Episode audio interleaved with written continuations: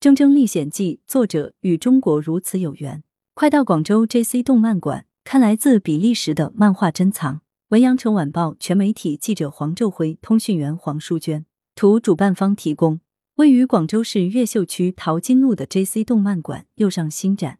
五月十四日，比利时漫画中的一个记者和中国章的故事展在该馆拉开帷幕。本次展览由比利时王国总领事馆联手广东省当代美术院主办。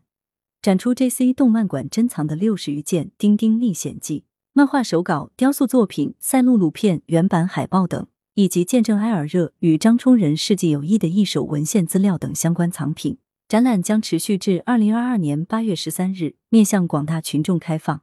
经典漫画《见证世纪友谊》《铮铮历险记》是比利时乃至整个欧洲最负盛名的漫画作品之一。现年已经九十三岁高龄的比利时记者铮铮。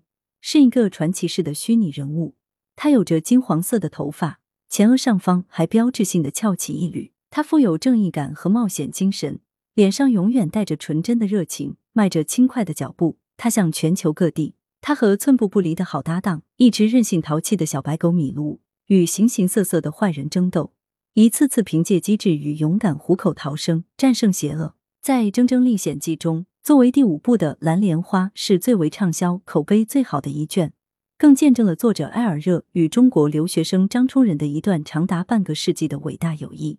一九三四年，两个怀揣着真诚与梦想的年轻人相识，一见如故。埃尔热由此了解真正的中国，并开始热爱书法、线描等东方文化。随着两人感情的加深，埃尔热在漫画中增设了一个以张充仁为原型的角色——中国张。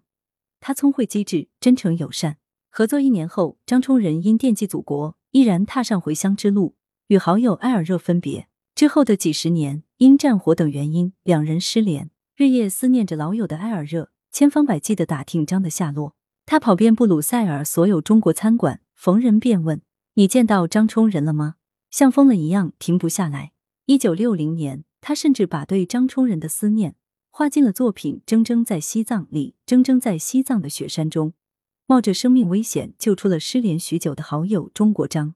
漫画一页一页翻过，两人再见的那一刻，令人热泪盈眶。而更令人感动不已的是，一九八一年，在中国和比利时各方的协调和帮助下，已经满鬓花白的张充仁远渡重洋，重新踏上布鲁塞尔的土地，在机场见到了阔别四十六年之久的埃尔热。这场历史性的会面，吸引了几乎所有的比利时媒体现场蹲守直播。而张冲仁也成为了法语地区最知名的中国人之一。镜头中，两个老人相拥而泣的历史场景，定格在了中比友谊的历史中，感动了全球数以十亿计的丁丁迷。展览呈现多件珍贵藏品。本次展览展出的众多展品中，最为珍贵的是一九七八年埃尔热为法国《丁丁日报》制作的最后一期报纸封面漫画。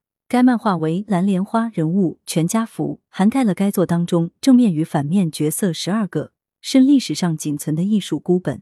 另一幅则是一九六七年蒙特利尔世博会上，埃尔热为比利时国家馆专门创作的铮铮漫画，尺寸达到四十九点二乘九十四点三厘米，十九点三七乘三十七点一三英寸，画幅之大，在漫画中十分罕见。二零一八年。J.C. 动漫馆曾提供数十件中国漫画艺术佳作，前往比利时首都布鲁塞尔参加中国漫画全景漫画中二十世纪中国人的故事展览，展期半年之久，拉近了中比两国民众之间的距离。二零二二年，在中国广州，这份友谊已得到了新的传承。在本次比利时漫画中的一个记者和中国章的故事展览开幕式现场。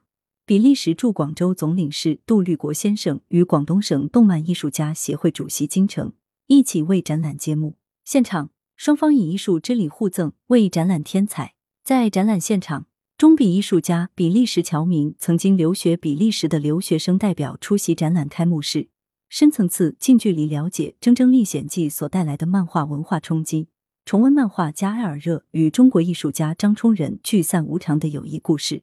来源。羊城晚报羊城派责编刘欣彤校对周勇。